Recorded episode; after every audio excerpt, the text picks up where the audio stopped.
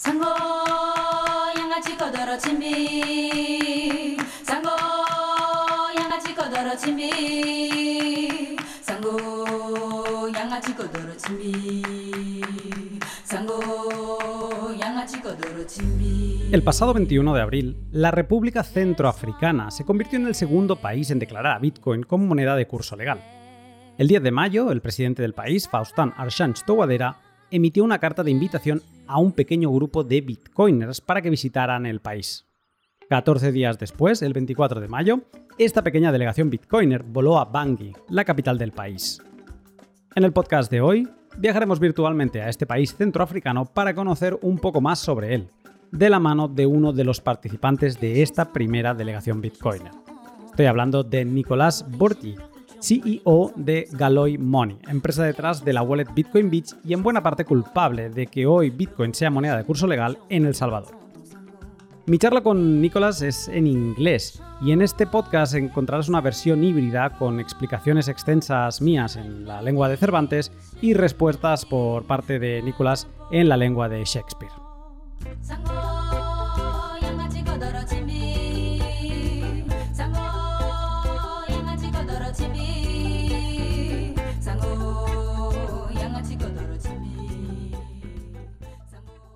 Antes de dejarte con el pod, déjame hablarte de mis sponsors. Todos son empresas que comparten mis mismos valores bitcoiners anti-KYC y que me apoyan haciendo el podcast. Son empresas que utilizo y que sus servicios me aportan mucho valor. Te animo que les eches un vistazo y que si te convencen, los utilices. Así también apoyarás indirectamente al podcast. Hodel Hodel es la plataforma web en la que podrás comprar y vender Bitcoin de otros particulares. La gracia de Hodel Hodel es que en una web te aporta toda la seguridad para que tú te relaciones con gente que no conoces de nada con la seguridad de que no vas a perder dinero, no te van a estafar ni se van a ir con lo que no les pertoca. He publicado recientemente unos tutoriales sobre cómo hacer todo este proceso, uno muy corto de dos minutos y luego otros más extensos que suman 40 minutos juntos, en los que podrás ver cómo hacer todo este proceso. Si todavía no estás apilando satoshis como Dios manda, sin KIC, te animo a que le eches un vistazo a Hodel Hodel y que te registres utilizando el código Lunaticoin, con el que obtendrás un descuento en comisiones para siempre. Y también puedes saltar a su, a su web hermana, a LEN de Hodel Hodel, en la que podrás tomar y prestar dinero de otros particulares.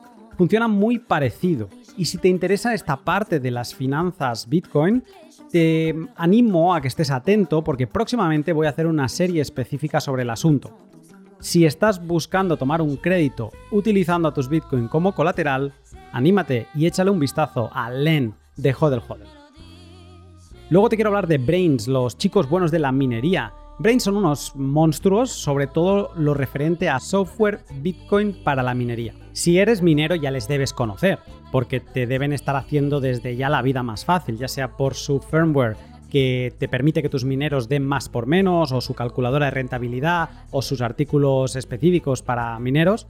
Pero si no lo eres, también te va a interesar Brains porque te van a acompañar de la mano con artículos de calidad y con información detalladísima de cómo está la minería actualmente de Bitcoin. Además, acaban de abrir una cuenta en Twitter específica en español, que te dejaré en la descripción para que estés al tanto de todo el contenido que producen en nuestra lengua. Y por último, Bitrefill, la empresa que me está permitiendo vivir con Bitcoin. Porque sí, no todo el mundo es El Salvador o la República Centroafricana. El resto del mundo tenemos que espabilarnos y encontrar maneras en las que poder consumir cosas con Bitcoin. Y Bitrefill desde hace años y años, eh, pues nos hace la vida más fácil. Primero empezó con la posibilidad de comprar tarjetas de recarga móvil para todas las empresas, no todas las empresas, pero para todos los países del mundo. Siempre hay alguna compañía de cada país que está disponible. Y después de eso saltaron a todo lo que son tarjetas regalo. Tienes establecimientos para cada país específico que puedes pagar con Bitcoin. En mi caso, por ejemplo, yo me he amueblado mi nuevo despacho en IKEA gracias a Bitrefill o compro regularmente en Amazon gracias a Bitrefill y así con una sinfín de servicios a los que me sería imposible acceder si no fuera por esta gestión y facilidad que nos deja bitrefill.com. Si no les conoces, si no has revisado su catálogo en tu país, no sé qué esperas. Sigue el link de la descripción y sorpréndete con todo lo que tienen por ofrecerte.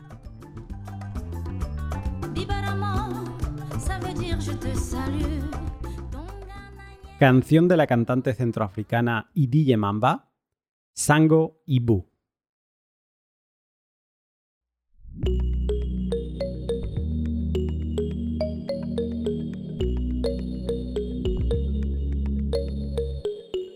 La República Centroafricana es un país que, como su propio nombre indica, está en el corazón de África, apenas 4 grados por encima del Ecuador. Tiene de vecinos hasta 6 países, el Chad, Sudán, Sudán del Sur, República Democrática del Congo, el Congo y Camerún, y una población que rondaba los 4,7 millones en 2018. Puestos a comparar con El Salvador, el primer país que adoptó Bitcoin, el país africano cuenta con 1,6 millones menos de habitantes. A nivel de tamaño es también bastante interesante, porque tiene una superficie de 622.000 kilómetros cuadrados. Y para que nos hagamos una idea, esto es 30 veces más grande que El Salvador y 1,23 veces más grande que España. Aunque si comparamos con Latinoamérica, que son países más grandes, pues es dos terceras partes de Venezuela, un tercio de México y una quinta parte de Argentina. A 2020, y según el Fondo Monetario Internacional, ocupa la posición 163 de la lista de países ordenados por Producto Interior Bruto. Esto se traduce en unos apenas 430 euros de renta per cápita anual, lo que son 35 euros al mes. Hasta la llegada de Bitcoin, su única moneda de curso legal era el franco CFA, una moneda de seis estados independientes de África Central emitida por el Banco de los Estados de África Central, con sede en Camerún y para los miembros de la CEMAC, Comunidad Económica y Monetaria de África Central, una especie de eurozona. Esta moneda fue introducida en las colonias ecuatoriales francesas de África en 1945. La moneda nació sin valor flotante y con cambio fijo con el franco francés, y por lo tanto no tienen soberanía monetaria. Su valor tiene la misma historia que el de muchas monedas. Primero equivalía a dos francos. En 1948 a 0,02 francos después de la introducción del nuevo franco que equivalía a 100 de los antiguos. En 1994 se devaluó, nada más ni nada menos que un 50%, a 0,01 francos. Y con este cambio se conectó al valor del euro, y ahora mismo 655.957 CFAs equivalen a un euro. Más allá de los datos, vamos con un poco de trasfondo histórico y político para comprender mejor el porqué de la situación del país.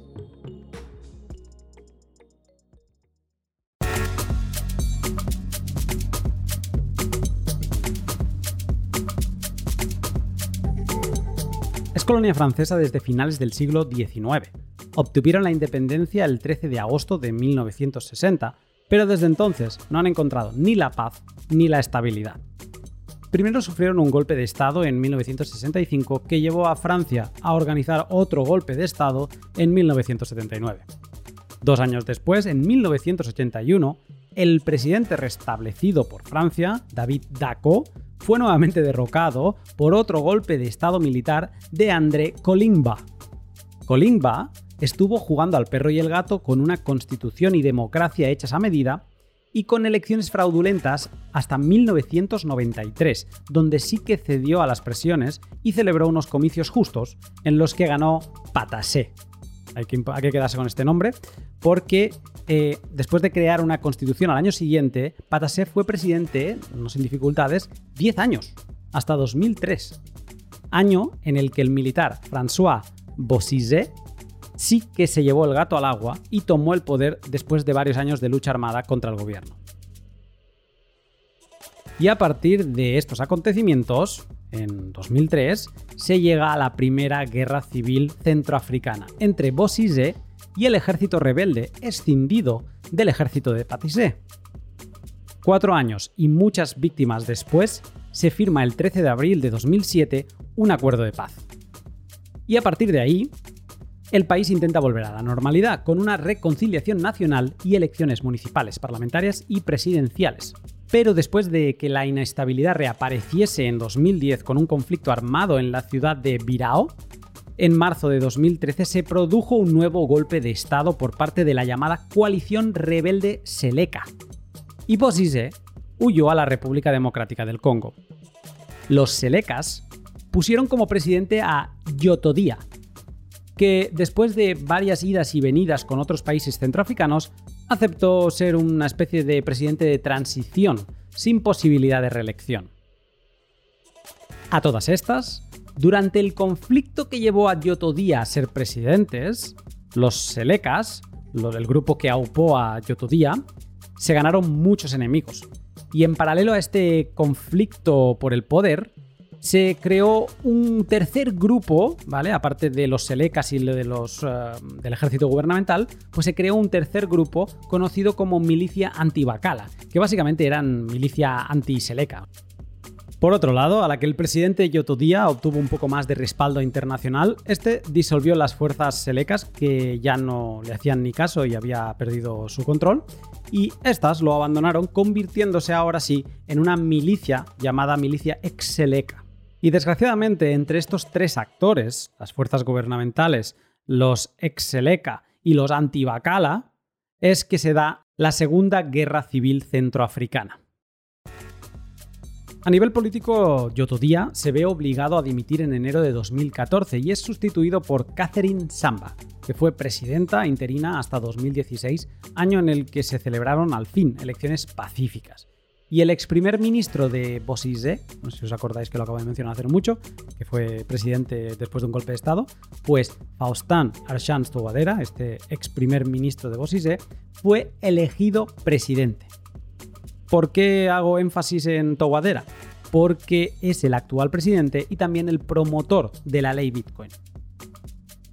El primer mandato de Touadera tuvo más de lo mismo, con más escisiones entre los grupos rebeldes que dieron lugar a nuevos grupos rebeldes que aportaron más violencia e inestabilidad en el país. Francia, que tenía tropas en el país para ayudar a su estabilización, anuncia que lo abandona a finales de 2016. Y con esto, Touadera parece necesitar ayuda de alguien más para controlar esa inestabilidad, o si no, será el siguiente en saltar. Y así aparece un nuevo aliado para el presidente, Rusia, que desde 2017 les ha prestado apoyo político, como por ejemplo solicitando al Comité de Sanciones de la ONU una exención para proporcionarles armas que tenían vetadas, también les ha suministrado armas y capacitación militar. Las últimas elecciones del país centroafricano fueron a finales de 2020 y estas sí que no fueron pacíficas. Volvió a aparecer el golpista Bozizé, presidente cuando Tuadera era primer ministro, y este eh, quiso presentarse ahora como candidato opositor a Towadera. Pero el máximo tribunal del país se lo impidió y volvió el asedio de Bangui por parte de los grupos rebeldes. Gracias a la ayuda prestada por Rusia y Ruanda, Towadera pudo repeler el ataque y la Comisión Electoral lo declaró el 4 de enero de 2021 ganador de las elecciones presidenciales. El resto de 2021 fue una especie de reconquista por parte de las fuerzas gubernamentales rusas y ruandesas que forzaron, después de muchos años de intentos, a que los rebeldes se batieran en retirada. Con todo este trasfondo de guerra e inestabilidad política, me pica mucho la curiosidad saber cuál fue tu primera impresión al aterrizar en el país.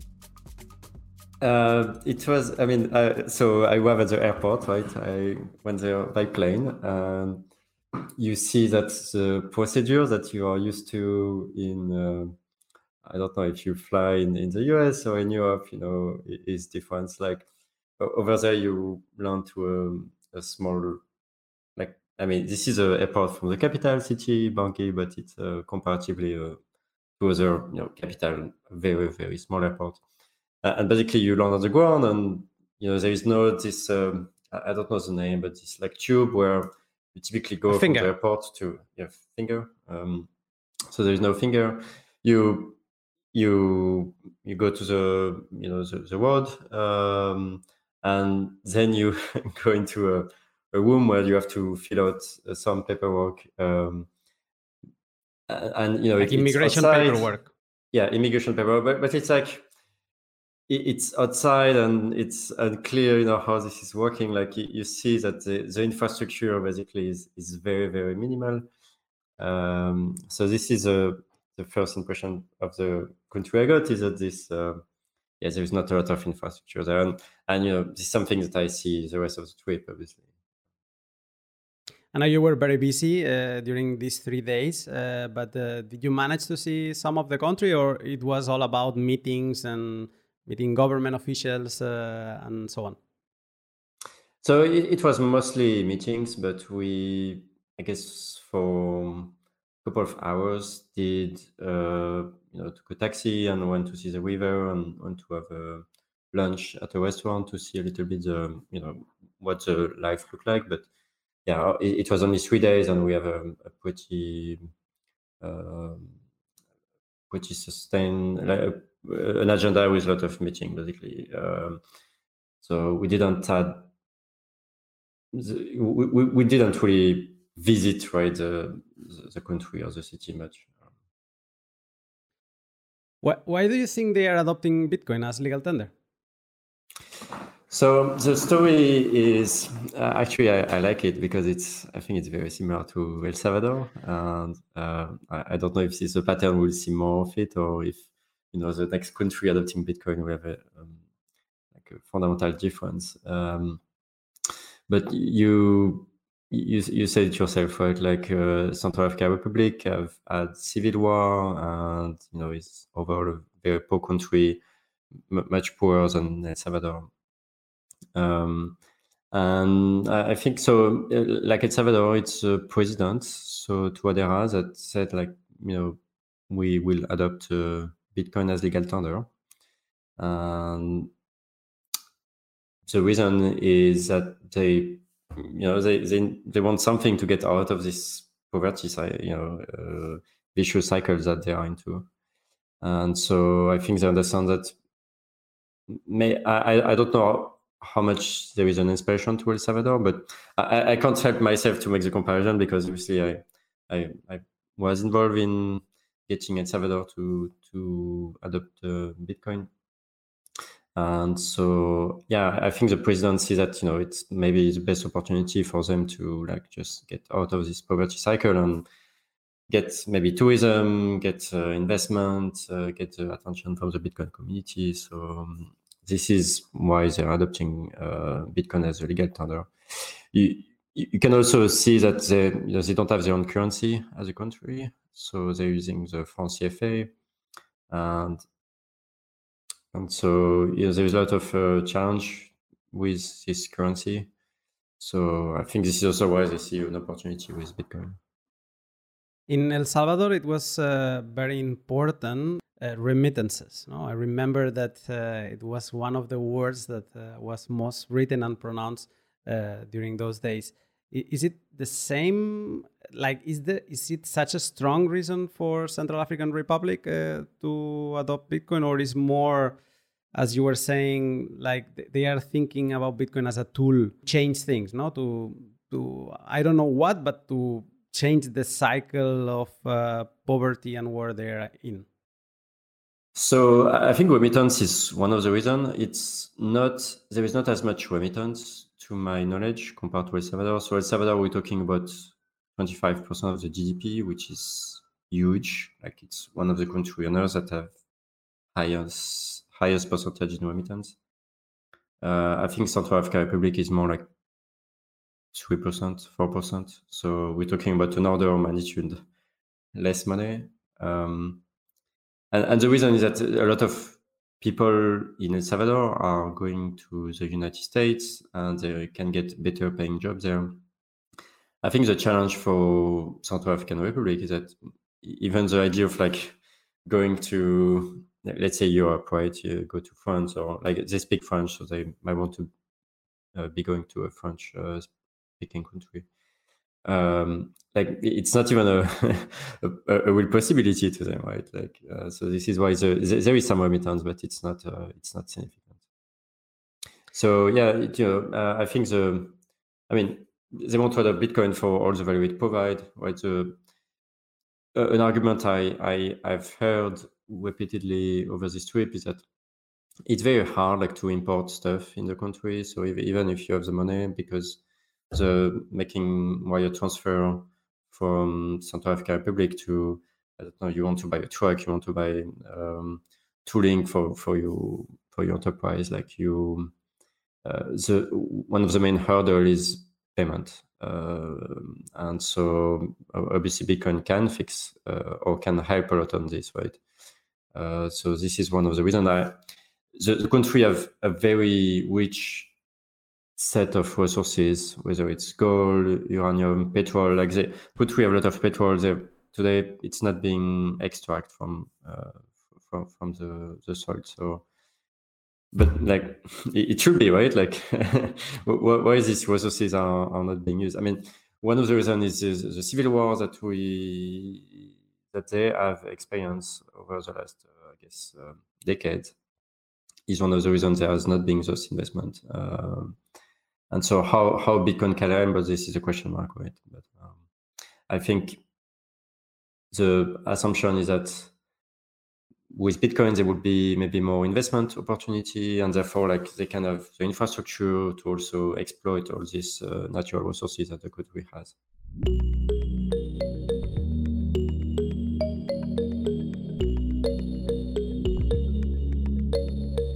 Para hablar del viaje de Nicolás y el resto de bitcoiners, es importante conocer un poco los precedentes. El 21 de abril, Towadera uh, publica su primer tweet hablando de cripto. También es el primer tweet en el que menciona Bitcoin, pero este solo aparece como un hashtag. El 22 de abril se firma la ley de regulación de las criptomonedas en la República Centroafricana. El 26 de abril se hace público un comunicado de prensa del gobierno haciendo un resumen de la ley y de su motivación. Después de estos acontecimientos, Sebastián Guspilou, un bitcoiner francés dedicado a la minería de Bitcoin, le propuso al gobierno hacer un grupo internacional de bitcoiners para ir a ofrecer sus habilidades y conocimiento al gobierno del país. El 10 de mayo, dicho y hecho, el presidente emite una carta de invitación para seis personas, un político y 5 bitcoiners. Aunque no pudo participar, es curioso destacar que el matemático y amigo Ricardo Pérez Marco estaba en la lista, pero no pudo ir en este primer viaje e irá más adelante. El 24 de mayo, 14 días después de la invitación, la delegación Bitcoiner en la que había varios miembros del equipo de Galoy Money, empresa detrás de la wallet Bitcoin Beach y dedicada a ayudar a promover Bitcoin en los países que deciden adoptarlo, viajó a Bangui para reunirse con miembros del gobierno y de la sociedad civil. Uh, how long it was the trip? So three days. So it was fairly short, but uh, also very intense. Why were you invited to um, uh, Central African Republic? Uh, what was the purpose of uh, of the trip?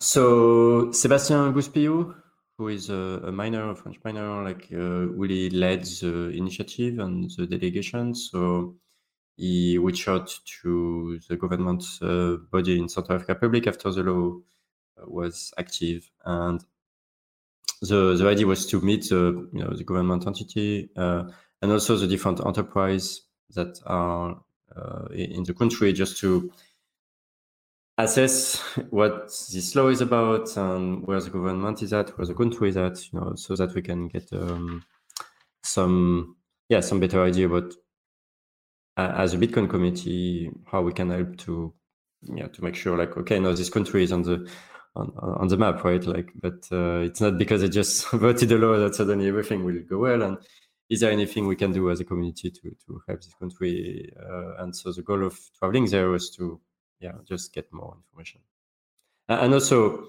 importantly educate the government uh, because uh, as I just explained the the law really came from the president uh, Touadéra, and he he gets educated in France. He have a, a, PhD in mathematics, so he's very prone to understand, you know, Bitcoin from a technical standpoint. But no, it's there. There is obviously a, um, a lot of ministers now that start looking into this and try to understand it.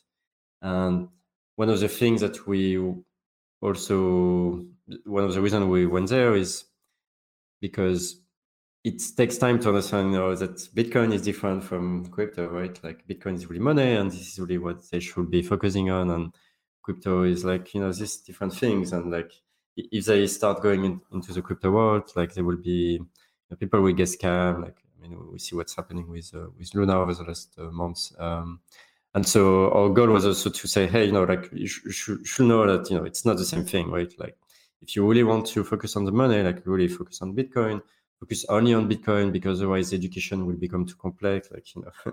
uh, and so it, it, was also our message to say that you, you should, if you don't know, uh, you know, pay attention and, and really focus on Bitcoin.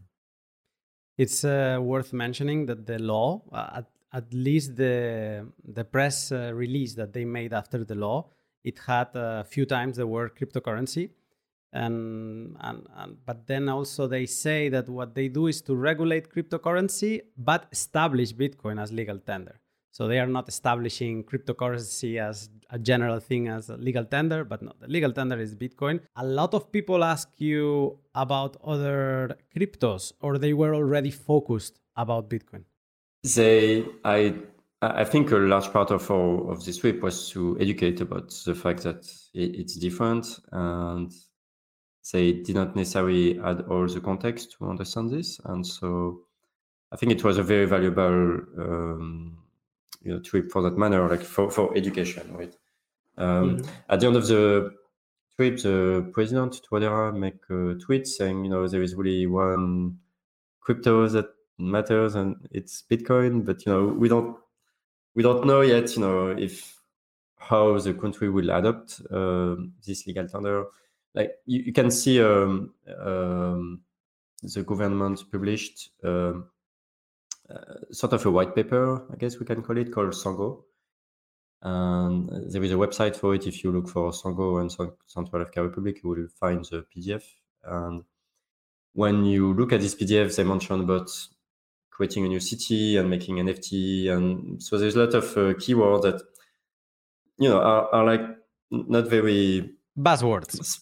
Yeah, a, a lot of buzzwords and not very focused to to Bitcoin. But at the same time, there is like a mention about Lightning, right? So as a as a payment step. So it's but but at the same time, you, you can you can just you know if you understand the context, like okay, the president really is like um, enabling this law, and now the minister are working on it. Many uh, if not most of them, you know, it, it's a new world for them, um, and they're learning about all this, right? And so, how you know, it, it, took me years before I, I had a really strong point of view about all this, right? Like, uh, it's not something that from day one you say, yeah, I, I, understand all this, like it makes sense. Economic, you know, speak for itself, and Bitcoin is different than the other. Um, yeah, this didn't come to me like on day one, and you know, like the countries on this like adoption of Bitcoin for like a month, but it's really like for most people they're they're only one month into it, and so mm-hmm. you can understand why like they, there is also some confusion and. Uh, and also there is different, you know, member of the government with different level of experience in this. Like it, it's all in this, like, uh, okay, on about um, understanding.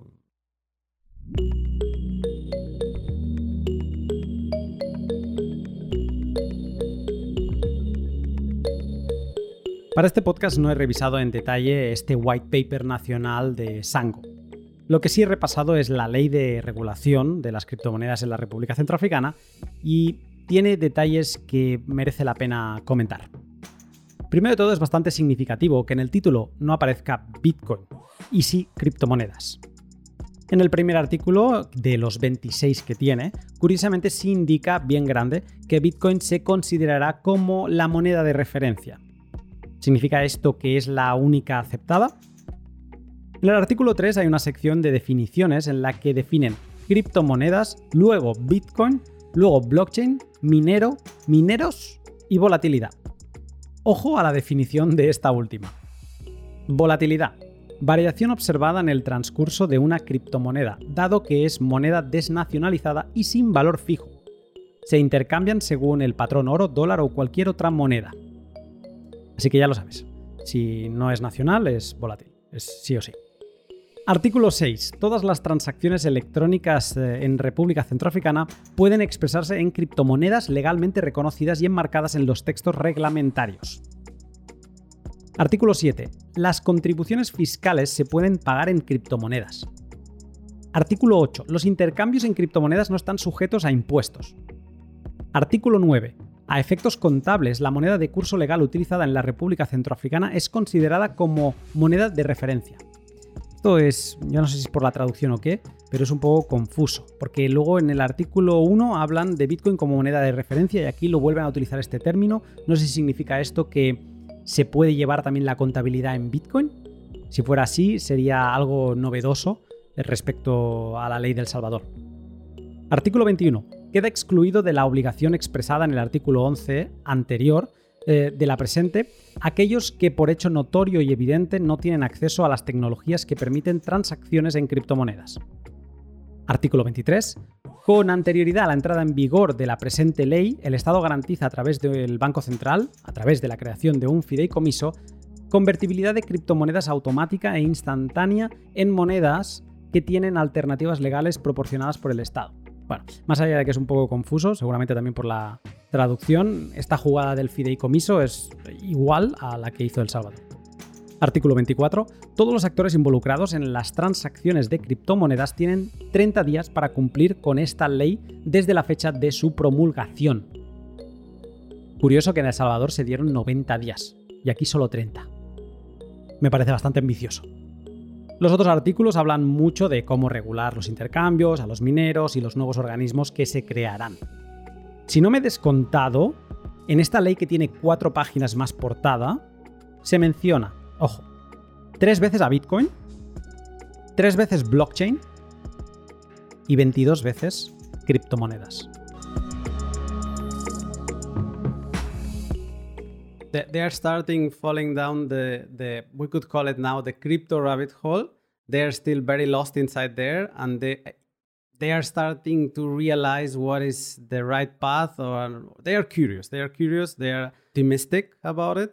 I suppose it's uh, one of the good uh, reasons that you were there not to as a guide as a as a sherpa that was taking them by the hand and guiding them in the darkness. When you were there, you spoke with the president, with government officials, and also with different representatives of uh, civil organizations. I'm curious to know what is the thing they wanted to know the most.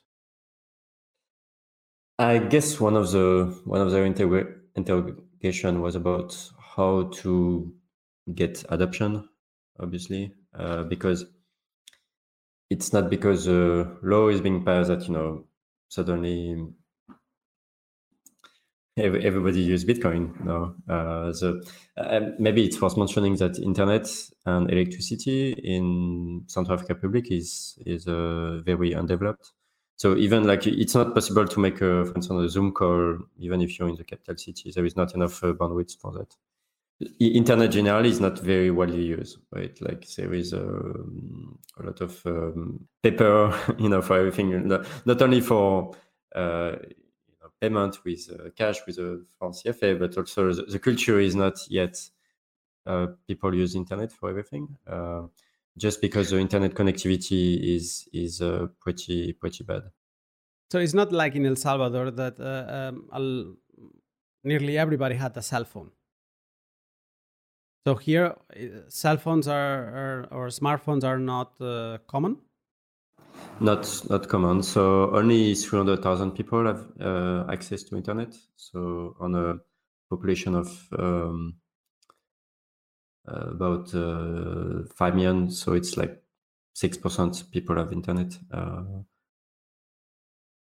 Uh, so it's it's very low, right? Um, uh, uh, some people have, like many people have phone. I, I believe two to two point five million people have a, a phone subscription, but it's uh, it's just um, uh, it, it's not data. It's just you know they can make normal phone call. Uh, yeah, as we used to do maybe 15 you know years ago like we, you had the nokia and you know like you could send a text and so so many people have this, maybe half of the population, uh, but people with internet access is, is limited.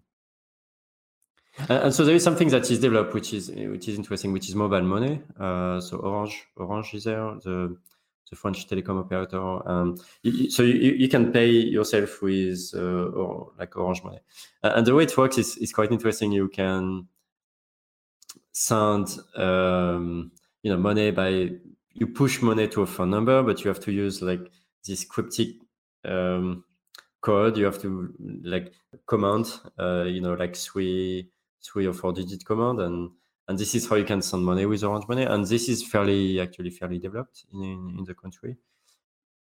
Which, if I compare to El Salvador, like there is no, no such thing in El Salvador, for instance. So in El Salvador, internet is, is much much more present. Like everybody have a smartphone, and most people have a data. You know, sometimes the data expired and they take a bit of time to recharge it. But uh, Central Africa Republic, there is no such uh, internet penetration, but there is this fairly high use of mobile money. It, it feels, listening to you, it feels a little bit uh, like, for example, if we keep on comparing, of course, uh, to El Salvador, uh, in September, when it was approved, uh, the law, the day after or the same day, you could pay with Bitcoin in McDonald's no? or in Starbucks. It was like immediate. But here, more than an immediate thing, it feels like an objective. Like the, the, the, the bill is passed, is approved, but Bitcoin is an objective that will, if we succeed, uh, the country will gain internet, will gain a new economy, and so on. But it's uh, it's not something thought to be present, or maybe it's something not thought for the people, but uh, more thought for even for the government itself to relate with other governments to pay for um, countries' invoices and something like that.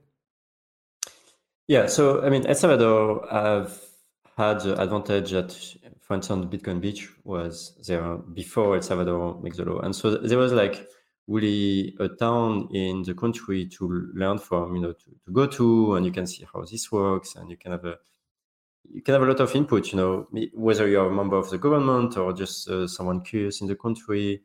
Uh, you can drive there and just like see how this works, you know, download the wallet and, and experiment it.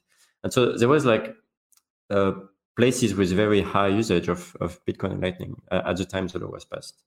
It was concentrated in a, in a you know very specific geographic location. It was not like broadly accepted, but this group like Bitcoin Beach was working on Bitcoin adoption for three years. And so, you know, when there was question about, okay, how we can make an education program, right? Like there's a lot of knowledge here that has been developed. Or when it's about wallet, there is already um, uh, existing wallet you can download and try and see how to pay, right? With uh, Bitcoin Beach wallet, for instance.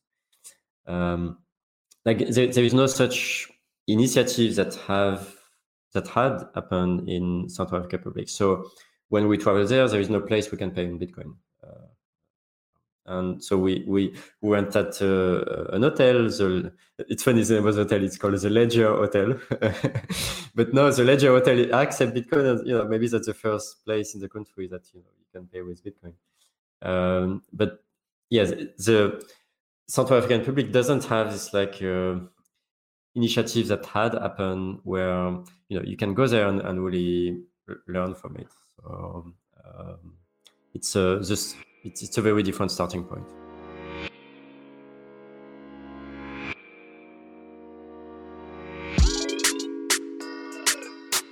Todo esto lleva a uno a preguntarse qué hay detrás de la adopción real de Bitcoin en la República Centroafricana. ¿Es como dicen una herramienta para conectar al país con el mundo? ¿Es una campaña de marketing barata? ¿Es una herramienta de liberación del colonialismo monetario de Francia y ahora del euro? ¿O como apunta Juan Ramón Rayo en su vídeo sobre esta misma materia, y que te recomiendo desde ya, podría ser una medida defensiva o preventiva frente a posibles bloqueos comerciales internacionales al ser uno de los países que todavía no se ha posicionado en contra de la invasión rusa en Ucrania? Quizás es una teoría muy desacertada, pero puede que el hecho de que Rusia esté permitiendo a Toguadera seguir en el poder repeliendo estos ataques de golpistas y rebeldes eh, sea un factor determinante. Puede que la valoración por parte de Rusia de aceptar Bitcoin para el pago de sus recursos energéticos haya llevado al gobierno de Toguadera a pensar a futuro y empezar a apilar satoshis a través de impuestos y bitcoinizar así su tesorería.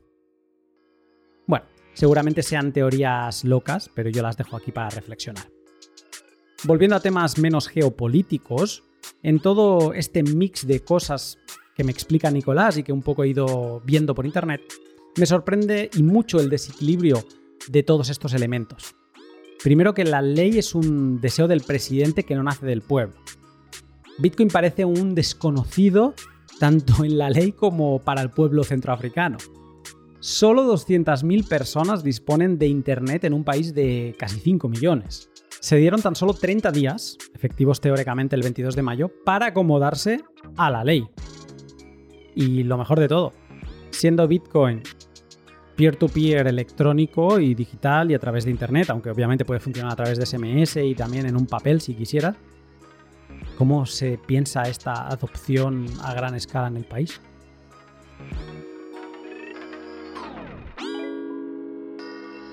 Did you propose to create a Bitcoin village there? Like the same as uh, Bitcoin Beach, but uh, in Central African Republic? So it's one thing that we are suggesting is that they focus on a specific geographic location uh, to get started because otherwise you know if, if they try to do it in the country uh, all over the country right away it might be harder to get adoption versus spend the same resources on a you know more focused geographic location. It's it's definitely definitively something we are recommending to them. What now? What do you think are the next steps that uh, the government will do and also that you as uh, Galoy will will start working on? So we, I mean, I, I think we should have more Bitcoiner traveling there, right, and uh, try to continue this, uh, I guess, both education program, but also know that okay, you know, like they have enabled this uh, Bitcoin law, and now there is like uh, a lot of uh, curious that want to that should be traveling there and, and see how the country is is evolving. Um, I, I think the government is right now need to think about how they really want to do this implementation of the of the law of the Bitcoin law. Is it like will really focus on Bitcoin, or you know, are they not really focusing on Bitcoin? what I what we learned during this trip is that there is also some other delegations that have been traveling there since the, the law, so only a month ago, and and the result of the Sango white paper might be the result of the discussion. You know, some people pushing for NFT or some other things that the. So they were not pure Bitcoin delegations. So the the delegation were in yes, but we learned that there were some other delegations that were there before. And I, I guess, or, or, or, I don't know. I mean, we didn't have had a lot of detail about this, but maybe it's not the travel there. Maybe just like they had some, you know, call or something. Uh, but I, I think our delegation really try to insist on, you know, like, hey, you know, as a country, could you tell us also like do you really want to focus on on Bitcoin or or is it like a crypto project?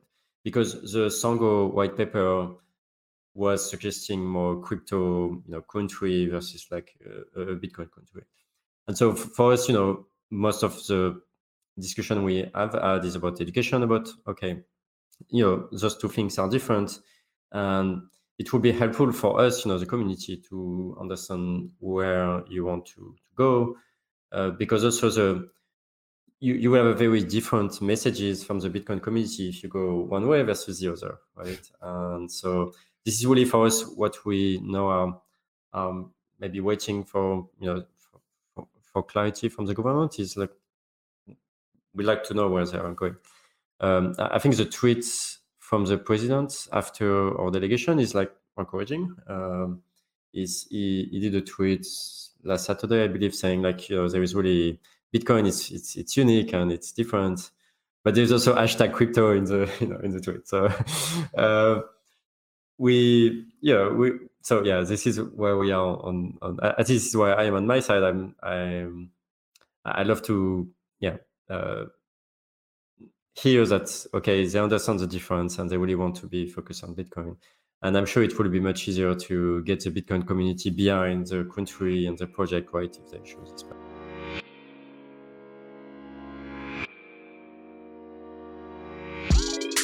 Es difícil saber si Tobadera es realmente un bitcoiner o alguien a quien recientemente le ha picado el gusanillo de las cripto y está disparando a todo lo que se mueve. Como decía antes, el 21 de abril de este 2022 fue la primera vez que mencionó a Bitcoin en Twitter, aunque el foco principal del tweet era cripto. Poco después, el 27 de abril, empieza a hacer tweets más bitcoiners, como este que decía, las matemáticas son el lenguaje universal y Bitcoin es un dinero universal. El 1 de mayo destaca el trabajo matemático hecho por Ricardo Pérez Marco en su paper sobre el doble gasto.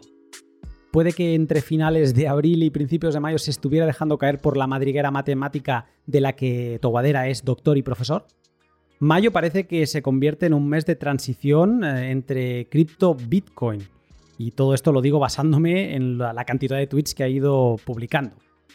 Y ahora, en junio, los únicos dos tweets que ha hecho en relación a Bitcoin cripto, pues los dos hacen referencia únicamente a Bitcoin. El último que ha hecho dice lo siguiente. Bitcoin es el plano, el blueprint para nuestro nuevo sistema monetario.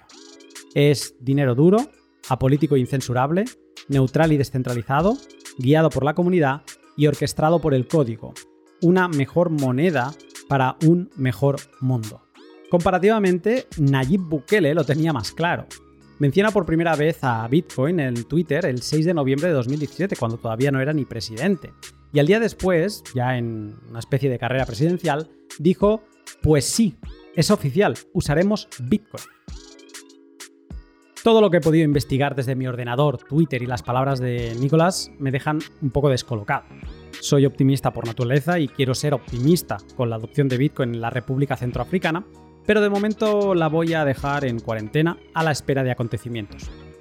Y como el movimiento se demuestra andando, dejaremos que ande y lo observaremos. Pero bueno, África es mucho más grande, y Nicolás también se reunió con otros agentes gubernamentales y económicos de la región. Do you think that uh, we will see soon more African countries passing Bitcoin laws? Yes.